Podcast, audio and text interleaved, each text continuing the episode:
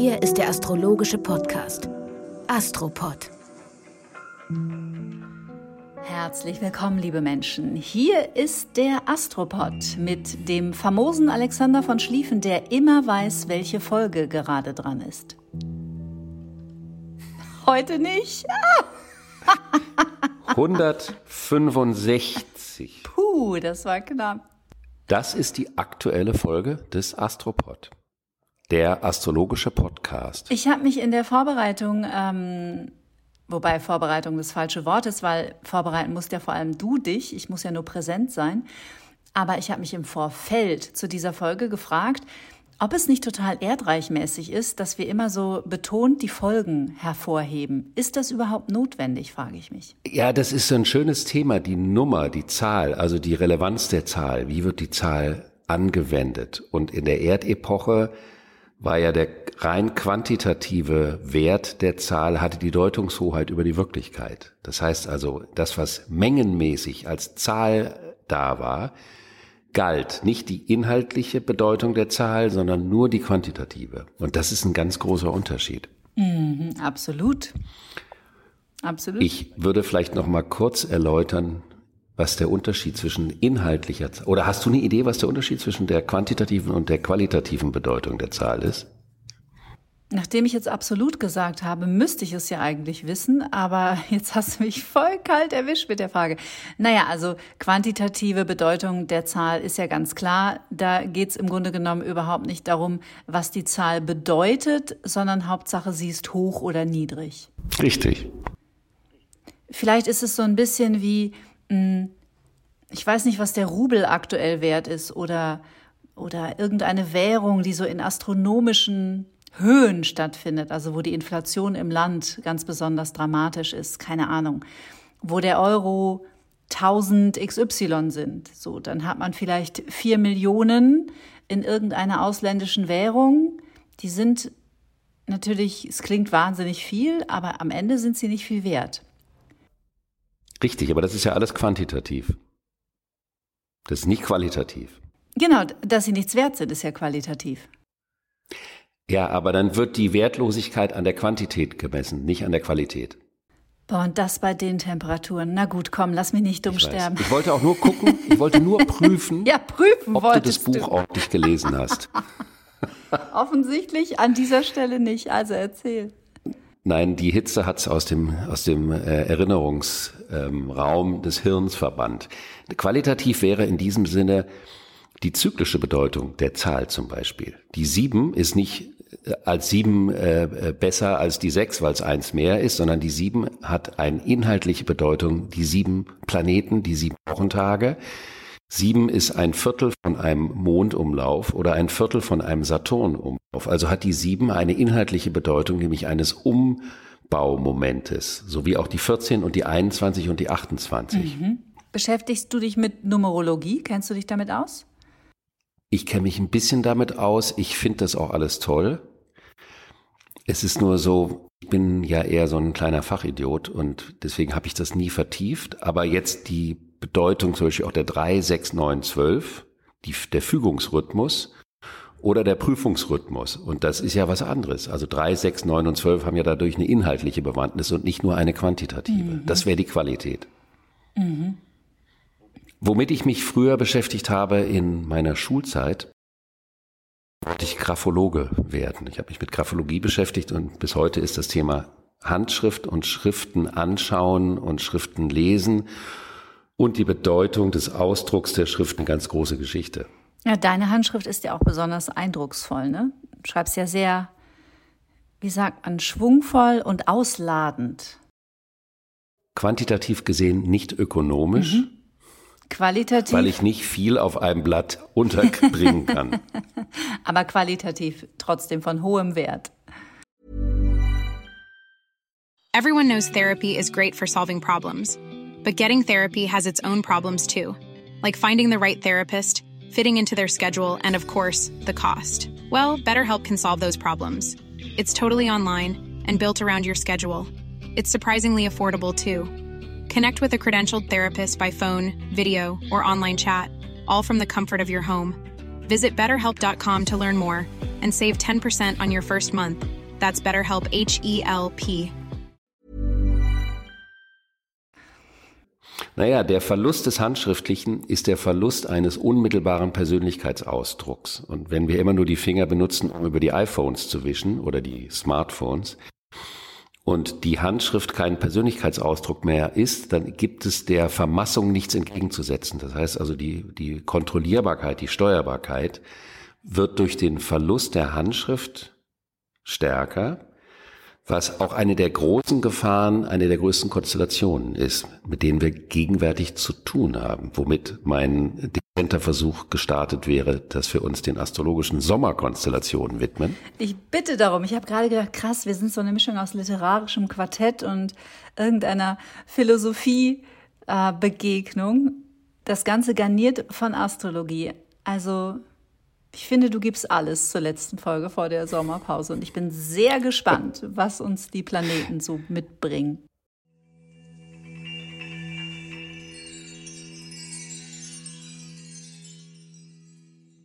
Naja, ich kann mich wirklich über das Thema des Handschriftlichen nicht beruhigen, weil das so aufregend ist und du guckst dir der Handschrift an und das wirklich drückt so viel aus. Aber eine der wichtigsten Themen jetzt für den langen Sommer, weil wir ja ein paar Wochen Pause machen und dann Anfang September zurückkehren werden, ist der Pluto, der Planet, der Agent der Durchsetzung, also der Entscheidung, der Verbindlichkeiten, etwas wirklich zu tun, die Verträge einzugehen, also sich einzulassen auf etwas. Und zwar durch totale Investition und dann gekoppelt an das Thema der Investition ist die Frage des Vertrauens. Vertraue ich oder vertraue ich nicht? Und wenn ich nicht vertraue, ist es ja etwas, was in der letzten Folge auch schon mal erwähnt wurde, was auch einen Rückschluss auf meine eigene Vertrauenswürdigkeit geben kann. Mhm. Und dieser Pluto bewegt sich ja gegenwärtig auf der Gradzahl auf der die Konstellation des Epochenwandels im Dezember 2020 stattgefunden hat. Das ist also wirklich eine ziemlich spektakuläre Angelegenheit. Das heißt, die Jupiter-Saturn-Konjunktion, die die 200-jährige Luftepoche eingeleitet hat im Dezember 2020, hat auf 0 Grad Wassermann stattgefunden. Und es ist dann so wie ein sensitiver Punkt für 200 Jahre in der Menschheitsgeschichte, diese 0 Grad Wassermann. Und das ist deswegen natürlich auch der große Punkt, was ja auch zu Beginn des Podcasts immer Thema war, wo in meinem oder deinem persönlichen Horoskop befindet sich diese Nullgrad Wassermann? Wo, an welchem Lebensbereich ist dieser Epochenwandel angesagt? Und jetzt ist der nächste langsame Planet, nämlich dieser Pluto, dieser Höllenhund, der läuft jetzt über diesen Grad vor und zurück.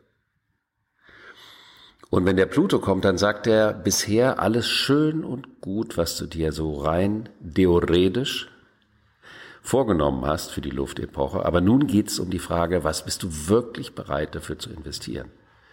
Was bist du auch bereit loszulassen? Was bist du bereit zu opfern, aufzugeben, um einen Sprung, sagen wir mal, in die Freiheit, in die Epoche, in die neue Epoche vollziehen zu können? Und deswegen hängen auch im Moment wahnsinnig viele Menschen und Situationen in der Welt komplett wie so ein Schluck Wasser in der Unentschlossenheit, in dem Zerrissensein zwischen Mut äh, auf das Ungewisse nach vorne, aber auch gleichzeitig die totale Angst vor totalem Kontroll- und Sicherheitsverlust und die Tendenz, sich nach hinten oder auch nach rechts politisch gesehen zu lehnen, um an alten Erdreichsicherheiten festzuhalten. Und das ist eine unglaublich starke Konstellation. Das pendelt also die ganze Zeit hin und her.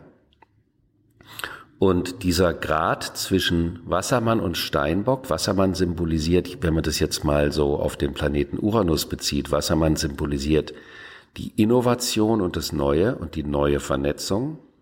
Und man könnte sagen, Steinbock und Saturn symbolisieren die Konvention und die Tradition. Und die Beziehung zwischen beiden Planeten muss nicht bedeuten, dass man alles über einen Haufen wirft, sondern auch, dass man die alten Strukturen erneuert, auffrischt, transformiert. Aber wenn diese Gradzahl aktiviert wird durch so eine aktuelle Konstellation, dann wird es zu einer Zerreißprobe zwischen ich halte mich am Alten fest, ich renne zurück oder ich schmeiße alles hin, was beides auch bedeuten würde, das Kind mit dem Bad auszuschütten. Und daher ist der Sommer auch geprägt von großen, kann man sagen, inneren und äußeren Prüfungen, wo es darum geht, Entscheidungen zu fällen, in welche Richtung man seinen Weg weitergehen möchte. Mhm. Über welchen Zeitraum sprechen wir, wenn du sagst, der Sommer? Also der Sommer jetzt vor allen Dingen für unsere ZuhörerInnen, die, das wird den ganzen August, aber das geht bis Anfang nächsten Jahres, die Gesamtkonstellation. Aber diese Konstellation bestimmt das Geschehen des Sommers ganz stark natürlich mit. Mhm.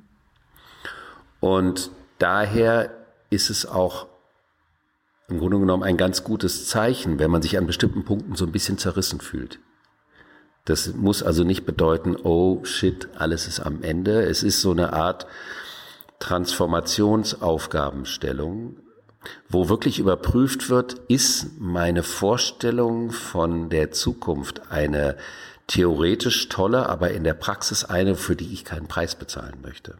Also was bin ich bereit zu investieren? Mhm. Ganz, ganz große Bewegung, ganz großer Sprung. Da fällt mir die Realität des Musikerlebens zu ein. Der Wunsch auf der einen Seite ein berühmter Popstar oder Rockstar zu sein, aber nicht bereit zu sein, sich von ganz klein auf hochzuspielen. Durch die miesesten Clubs und Spelunken der Welt. morgens um drei die eigene Anlage abbauen, dafür mit 50 Euro nach Hause fahren und sich sehr mühevoll über viele Jahre eine Fanbase erspielen. Also sprich, gesund mhm. wachsen mit seinen Fans und seinen treuen Gefährten, sondern ja. ich möchte jetzt Popstar sein. Das ist natürlich ein Vorhaben, was mir persönlich unfassbar fremd wäre. Ja, aber es gibt eine Menge Menschen. Popstar sein zu wollen. Ich glaube, es gibt eine, es ist ja nicht nur die Musik, sondern ich, ich glaube, es gibt nach wie vor, ja. wobei ich, ich finde, der Trend ist etwas abnehmend. Aber es gibt auch, glaube ich, schon eine Menge Menschen immer noch, die gerne über Nacht den Fame wollen. Und ich habe jetzt in der Serie das schöne Zitat gehört, Fame is like crack. Vermutlich. Ja. Vermutlich. Wie so ein Rausch. Total. Sowas ja, sehr Art. gefährlich. Aber bei dieser äh, Epochenwandelskonstellation geht's mehr als um so einen kurzfristigen Pop-Erfolg. Äh, da geht's wirklich um die Umgestaltung der Welt und die Teilhabe eines jeden Einzelnen daran. Mhm. Und der Wassermann ist ja auf der einen Seite die Vernetzung und der freie Fluss der pluralistischen Information also das, das was den, die, die Vielfalt des Lebens unterstützen kann. Und auf der anderen Seite ist der Wassermann die Überstülpung von lebensfernen Konzepten auf das Leben, also die Manipulation durch die Netze. Das sind ja Dinge, die wir beide auch in der Welt gerade als kritische Punkte beobachten können. Und da würde ich dieses Moment der Verlust der Handschrift dranhängen. Denn der Verlust der Handschrift bedeutet eine größere Manipulierbarkeit. Mhm. Und der, das Aufrechterhalten des persönlichen Ausdrucks bedeutet auch eine stärkere Anteilnahme oder Teilhabe an dem ganzen Gestaltungsgeschehen zum Beispiel. Mhm. Also warum ich das jetzt so äh, pathetisch breit erzähle, das ist also die relevanteste Großkonstellation oder Großthematik, die uns beschäftigt jetzt in diesen Monaten und vor allen Dingen halt auch vor dem Hintergrund äh, jetzt dieses dieser Sommerzeit oder der Astropod-Sommerpause. Mhm. Und dann können wir hinuntersteigen in die kleineren Bewegungen der Planeten, die dann, auf welche Themen sich das bezieht. Ein ganz großes Thema, auf das sich das bezieht, ist die Venus. Mal was ganz Schönes. Die Venus symbolisiert ja die Art, wie wir lieben. Sie symbolisiert, was wir begehren, auch wie wir begehren. Und sie symbolisiert auch unsere Vorstellung von Harmonie und Miteinander und Freude teilen. Also auch dieser Aspekt des Gastgebens, des schön Miteinanderseins spielt eine große Rolle. Aber natürlich äh, der beliebteste Aspekt der Venus ist die, das Liebesleben und das Beziehungsleben, wobei ich ja das so schön finde, dass im Deutschen zwischen Lieben und Leben nur ein I steht. Mhm. Also, dass die Liebe sehr viel damit zu tun hat, wie man lebt und was man überhaupt im Leben liebt. Und dann kann sich das alles charmant zusammen addieren. Und diese Venus befindet sich ja den ganzen Sommer über im Löwen. Und das ist so die Pracht-Venus. Das hatten wir auch schon mal erwähnt. Die möchte nicht mit zwei Rosen begrüßt werden, sondern mit 20, mit einem Bouquet von 20 Rosen. Und da geht es um die Fülle des Ausdrucks des Geliebt- und Begehrtwerdens. Mhm. Und diese Venus wird direkt zu Beginn dieser Sommerzeit, nämlich am, wir machen jetzt in dieser Astropod-Folge äh, Daten und nicht mehr Tage, weil es sind zu viele Tage. Okay. Bist du damit einverstanden? Auf jeden Fall. Am 23. wird die Venus rückläufig. Und das ist eine spannende Zeit und sie wird in der Phase der Rückläufigkeit bis Anfang September auch so ein paar Begegnungen mit anderen Planeten haben. Und wenn die Venus rückläuft, läuft die Liebe zurück. Am 23. Das heißt, Juli oder August? Nee, am 23. Juli. Gut. Also wenn ich jetzt rück, richtig rückläufig in meiner Birne wäre, dann hätte ich am Ende der Sommerzeit angefangen und hätte mich von August bis Juli vorgearbeitet, aber wir machen das schon, versuchen das einigermaßen chronologisch hinzukriegen. Sehr gut. Und rückläufig bedeutet Revue passieren lassen. Ein klassisches Thema bei der rückläufigen Venus ist, dass ein ungelebte Lieben und Leidenschaften, die können wieder auftauchen das muss nicht in notwendiger Weise sein, dass man jemandem begegnet, kann aber auch dabei der Fall mhm. sein. Dass überhaupt unabgeschlossene Leidenschaften nochmal Revue passiert werden können und wollen.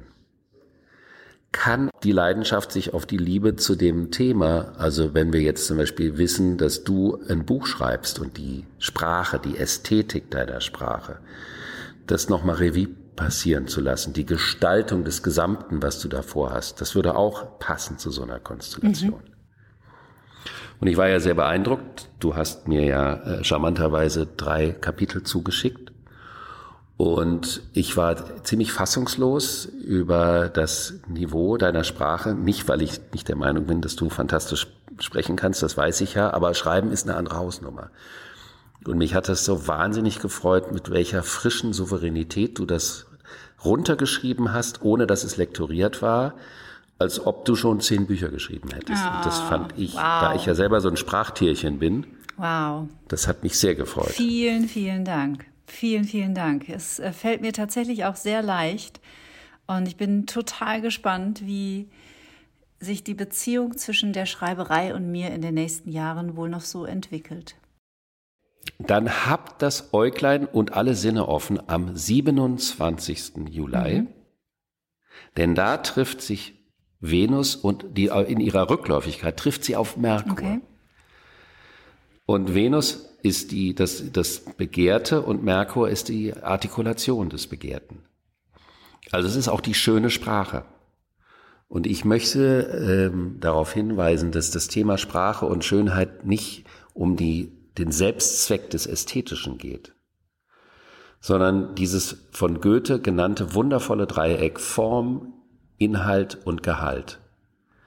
Also dass die, also wenn ich einen tollen Inhalt habe, aber ich habe eine miserable Sprache, ja. dann wertet das auf eine bestimmte Art den Inhalt auch auf ab. Auf jeden Fall. Und auch umgekehrt, ne? Also wenn ich einen tollen Inhalt habe, nee, jetzt habe ich einen Dreher drin. Entschuldige. Das macht doch nichts. Ich habe einen Dreher drin. Mach einfach weiter. Also der Dreher besteht darin, du hast eine tolle Sprache, aber wenig Inhalt. Dann ist das eine, eine Worthülse, so. eine ästhetische Danke. Worthülse. Das ist das, was du Vielen gemeint Dank. hast.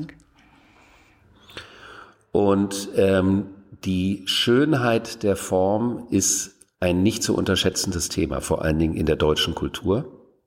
Denn wir Deutschen haben es ja in der Kultur nicht so sehr mit dem Ästhetischen und dem Schönen. Wir werten das schnell ab. Mhm was man gut und gerne in Deutschland an den öffentlichen Plätzen und Gebäuden und Funktionen wie Telefonzellen, als es die noch gab und solche Geschichten gab, wie unfassbar weniger ästhetisch die oft sind als in anderen Ländern, weil das eben abgewertet wird. Äh, und das ist ja auch etwas, was der alte Onkel Goethe schon festgestellt hat.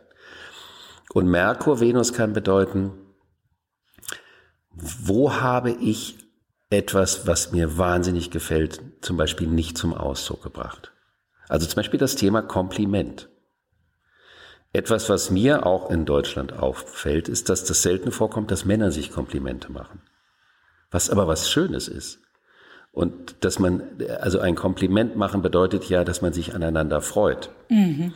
Und dass man das, was einen freut, auch wirklich ausdrückt. Das ist ja auch in der, wenn man äh, Kinder beim Aufwachsen begleitet, landläufig Erziehung genannt, mhm. weil da ordentlich gezogen mhm. wird, ist ja dieser Aspekt der Bestätigung dessen, was sie ausprobieren und wie sie sich das aneignen, auch wahnsinnig wichtig.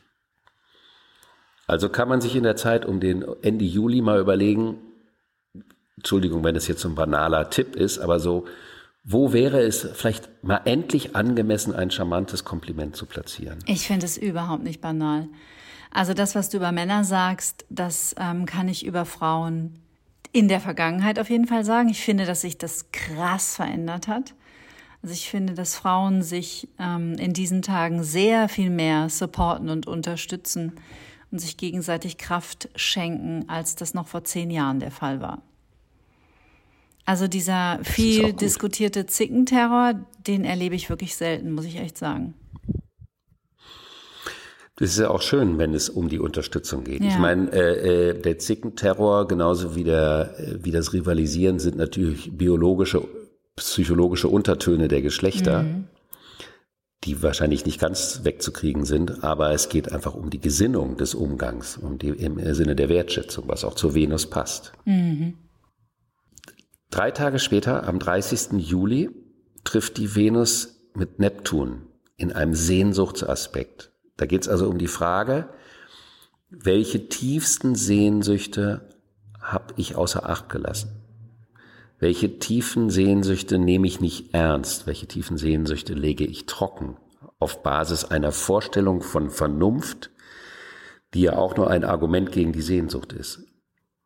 Und die können hochkommen, diese Sehnsüchte, in, also an den allerletzten Julitagen dass man daran erinnert wird. Und die Frage, wie wichtig wäre das im Grunde genommen, um sich vollständig zu fühlen, auch innerhalb jeglicher Art von Partnerschaften, sich vollständig zu fühlen, dass diese Sehnsüchte ein Bestandteil dieser Begegnungen oder Partnerschaften sind. Mhm. Das ist ein starker Aspekt, also ein sehr starker Aspekt. Also stark nicht im Sinne von kantig und laut, sondern in der subtilen Sehnsuchtsschwingung ist dieser Aspekt sehr stark. Eine starke Energie. Tja. Mhm. Und dann, am 8. August, trifft die Venus auf ihrer Rückläufigkeit auf den Uranus, was bedeutet, dass die später mal, wenn die wieder direktläufig wird, nochmal über den laufen wird. Und das ist interessant, weil Venus-Uranus bedeutet, okay, jetzt muss ich es anders machen. Jetzt reicht's mir. Und wenn wir sagen vorher, es ging vielleicht um das Thema Komplimente, Sprache, Ausdruck, äh, verlorene Träume und Sehnsüchte und plötzlich Perspektivwechsel. Ich brauche es doch. Ich möchte es anders haben. Ich bin nicht mehr bereit, meine Sehnsüchte nicht zu integrieren in mein mhm. Leben. Zu sowas kann diese Konstellation sehr behilflich sein. Und dann am 13. August trifft die Venus auf die Sonne. Und das kann einen auch darin bestärken, sich stärker für das Liebenswerte, für das, die Wichtigkeit dessen, was man liebt, zum Ausdruck zu bringen und sich dafür einzusetzen und das Ganze eben nicht nur Theorie sein zu lassen. Wir können hier erkennen, dass dieses Überthema mit dem Pluto zwischen Wassermann und Steinbock sich hier eben ganz stark auch auf das, auf die Leidenschaft, die Liebe und das Liebesleben bezieht. Zu sagen, wo bin ich vielleicht zu konventionell gewesen? Wo halte ich an irgendwelchen Unterdrückungsstrukturen fest und lasse der Liebe keine, keinen freien Lauf? Und das ist dann eben eine Chance, wie man die kleinen Bewegungen der Planeten mit dem ganz großen Thema in einen Zusammenhang bringen kann. Mhm. Da fällt mir der Satz ein, liebst du schon oder manipulierst du noch? Eieieiei. Autsch. Das ist ein Skorpionsatz. Mhm. Ich würde ihn nicht raushauen, wenn er mich nicht selbst betroffen hätte. Ja, ja, das ist natürlich spannend. Ich habe den, ich kenne das nur umgekehrt. Irgendwie wohnst du, lebst du schon oder wohnst du noch ja, das oder ist irgendwie Ikea sowas? gewesen. Ich habe ihn ein wenig abgewandelt. Genau. genau. Sehr schön. Am 21. August trifft die Venus dann auf den Jupiter und das kann auch noch mal Mut zur Fülle stimulieren. zu sagen, es ist jetzt vollkommen egal, ich möchte jetzt die Person oder die Personen, die mir wichtig sind, die lade ich jetzt einfach auf was Großartiges, tolles, üppiges Essen oder was auch immer ein.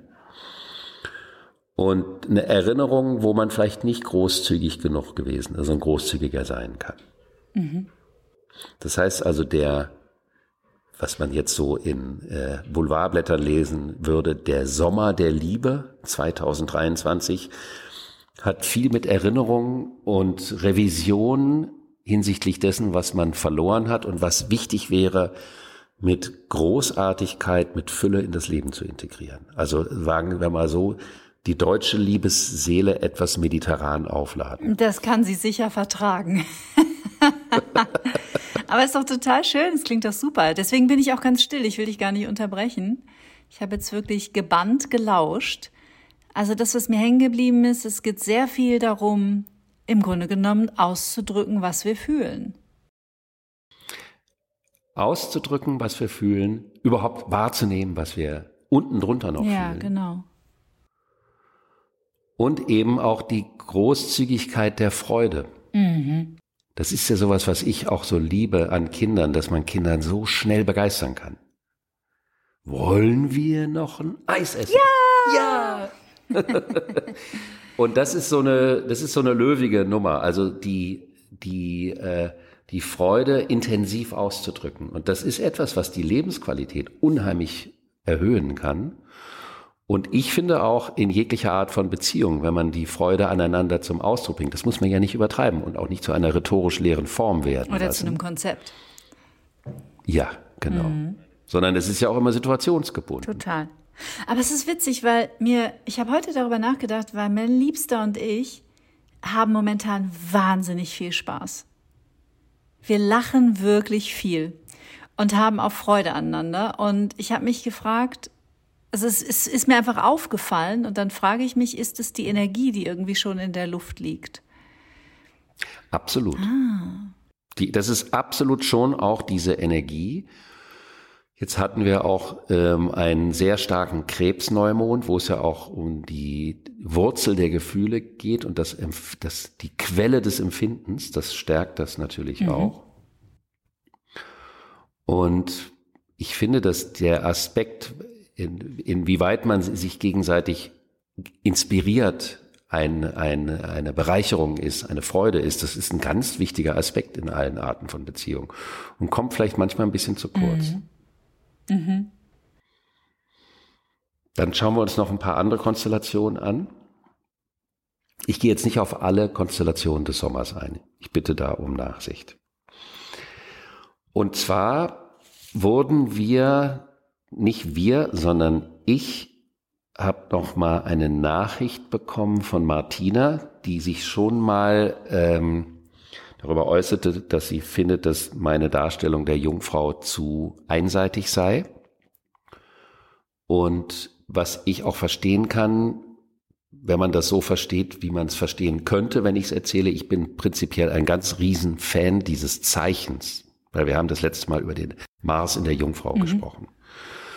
Und die, die Jungfrau, das habe ich ja auch schon oft gesagt, die ist ein so wichtiges Zwischenzeichen, damit das Miteinander funktioniert, damit es geordnet ist, damit es organisiert wird. Denn die größte Liebe und Party und Freude äh, funktioniert dann nicht, wenn man nicht weiß, wie man das Ganze auch wieder in den nächsten Tag herübertragen kann. Und für diese ganzen Funktionen ist die Jungfrau zauberhaft und unabdingbar sowieso. Jedes Zeichen ist unabdingbar. Mhm. Es ist nur so, dass jedes, also alle, es passt nicht jeder Planet gleich gut in jedes Zeichen. Und manche Planeten passen in bestimmte Zeichen gar nicht so gut und können da nicht so ganz gut ausdrücken. Und das tendiert manchmal zu rustikalen Entsprechungen. Mhm.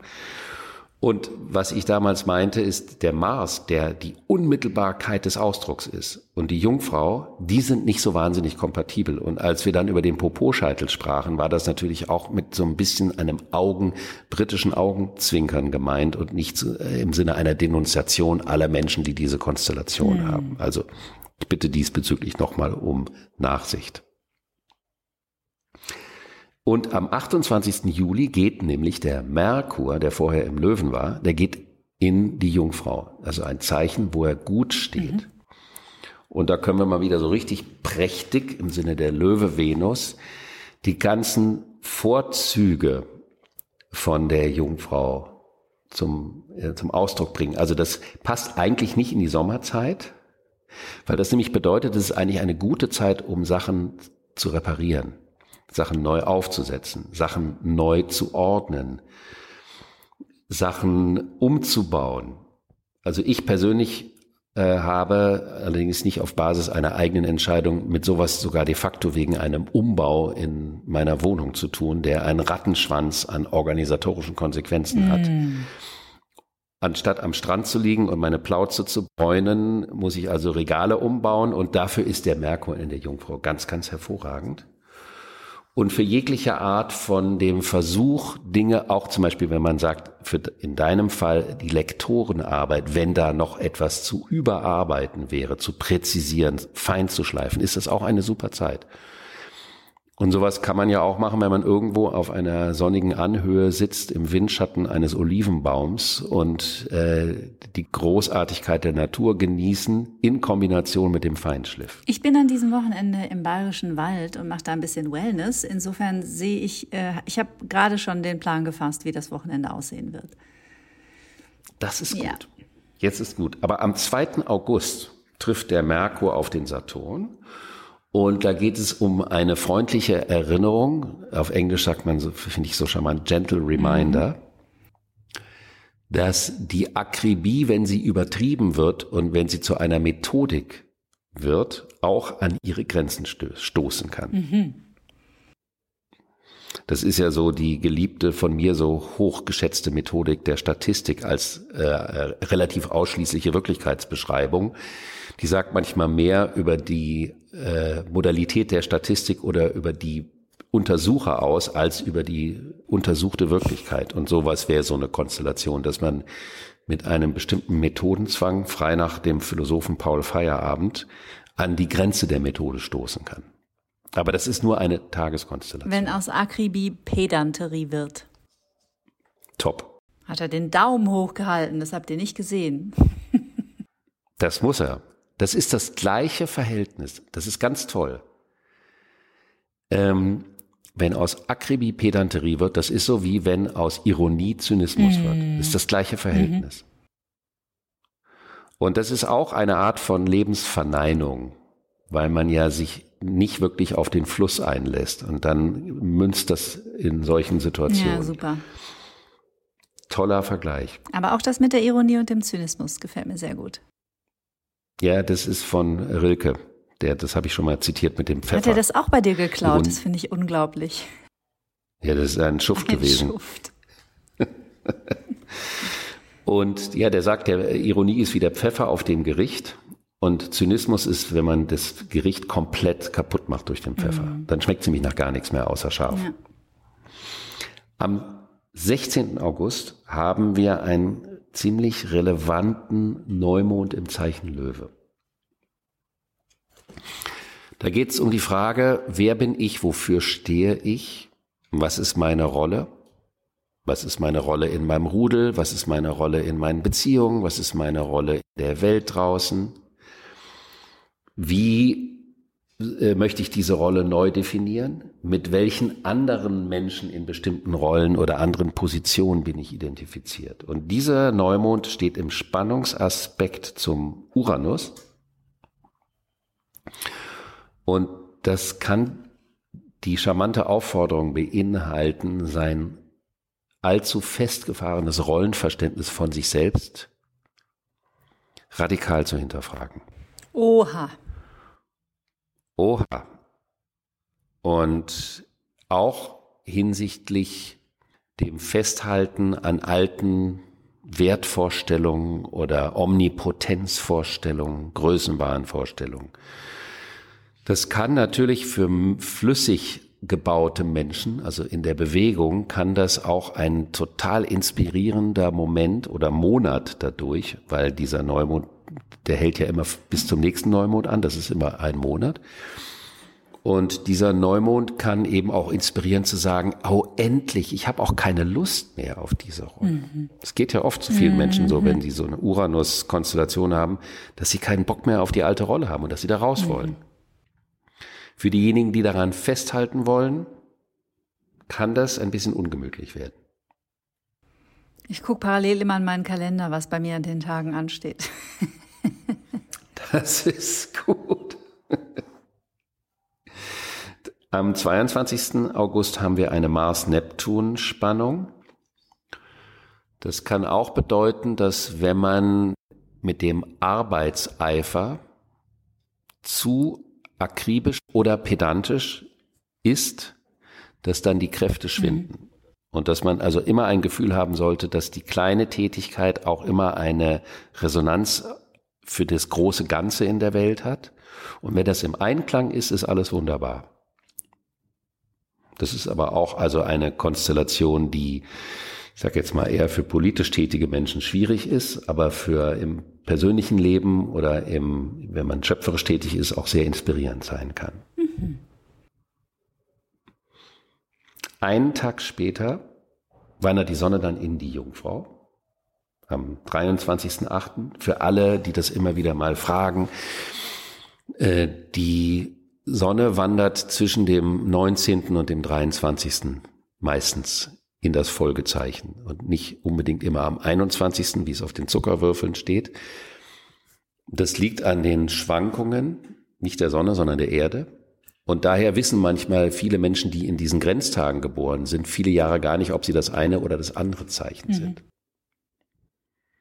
Was aber nicht so schlimm ist, da ich ja ein großer Freund der Übergänge bin und Menschen, die ihre persönlichen planetarischen Konstellationen an Grenzbereichen haben, schweben also zwischen zwei Erlebniswelten. Und das kann ja auch bereichernd mhm. sein. Dann haben wir am 24.08 den berühmten Mercury Retrograde. Da wird der Merkur in der Jungfrau rückläufig. Also er steht stark in der Jungfrau. Und dann darf man aber all das, was man gemacht hat, nochmal Revue passieren lassen. Was also bedeutet, dass man vielleicht vieles schon richtig gemacht hat, aber doch noch nicht so adäquat, wie es in der Zukunft angemessen sein soll. Und diese Rückläufigkeitsphase geht dann vom 24. August bis zum 16. September. Und bis dahin sind wir ja dann auch lange wieder da. Bis dahin sind wir lange wieder da und können das weiter begleichen. Begleiten. Begleichen bestimmt nicht. Was für ein aufregender Sommer.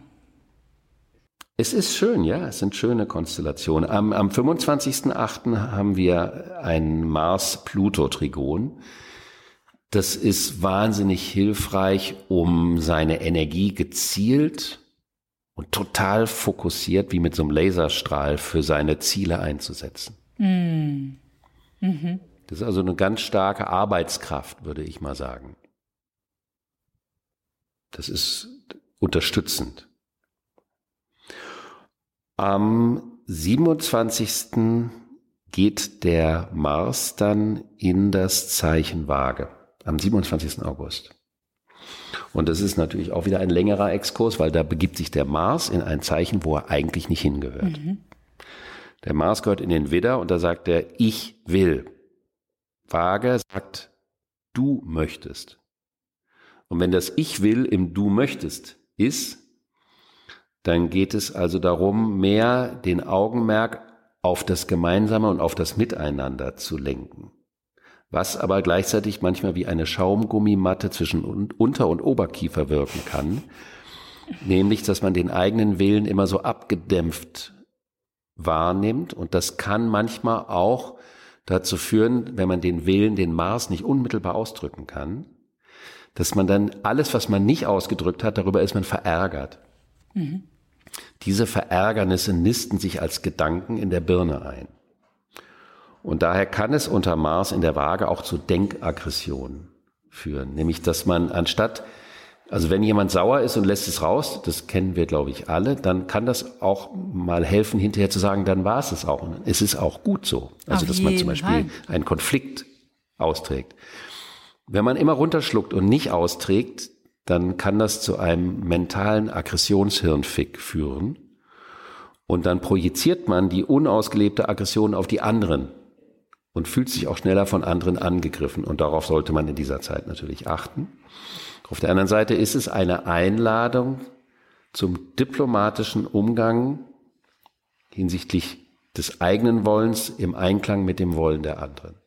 Es ist also eine Konstellation, die beide Extreme stark betont. Also sowohl das auf den anderen eingehen, als auch selber in die Denkaggression rutschen zu können. Aber wenn man das vorher weiß, kann man sagen, okay, der Astro-Onkel hat gesagt, Denkaggression nicht so gesund, also vielleicht lieber über die Dinge sprechen. Ich möchte noch hinzufügen, dass es in der Psychoneuroimmunologie die Theorie gibt, dass ähm, jede Wut, die wir nicht zum Ausdruck bringen und runterschlucken, diese Wut richten wir gegen uns selbst und das ist der Beginn einer Autoimmunerkrankung.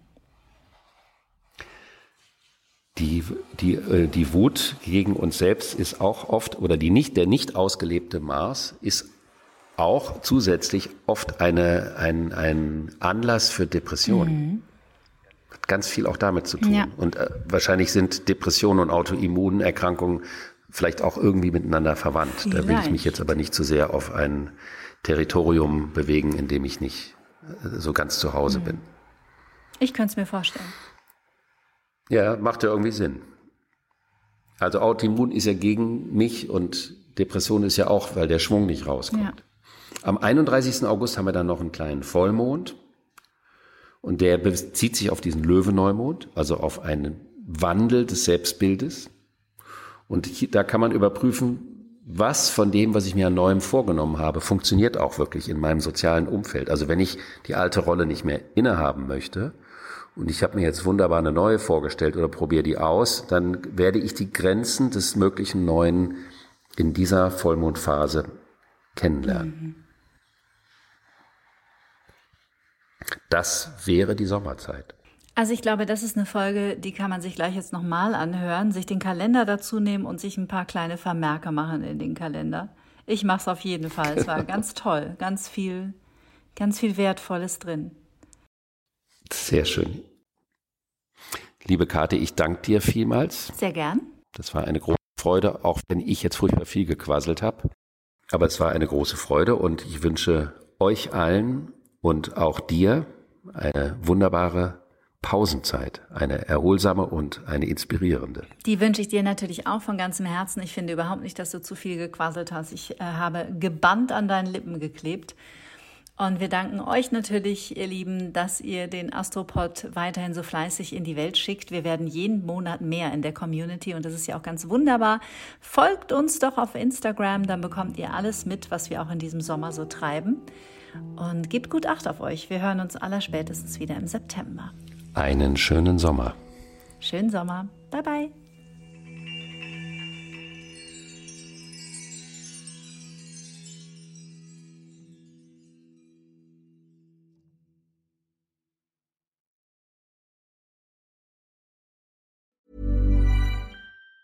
Planning for your next trip? Elevate your travel style with Quince. Quince has all the jet setting essentials you'll want for your next getaway, like European linen premium luggage options, buttery soft Italian leather bags, and so much more. And it's all priced at 50 to 80% less than similar brands. Plus, Quince only works with factories that use safe and ethical manufacturing practices. Pack your bags with high-quality essentials you'll be wearing for vacations to come with Quince. Go to quince.com slash trip for free shipping and 365-day returns.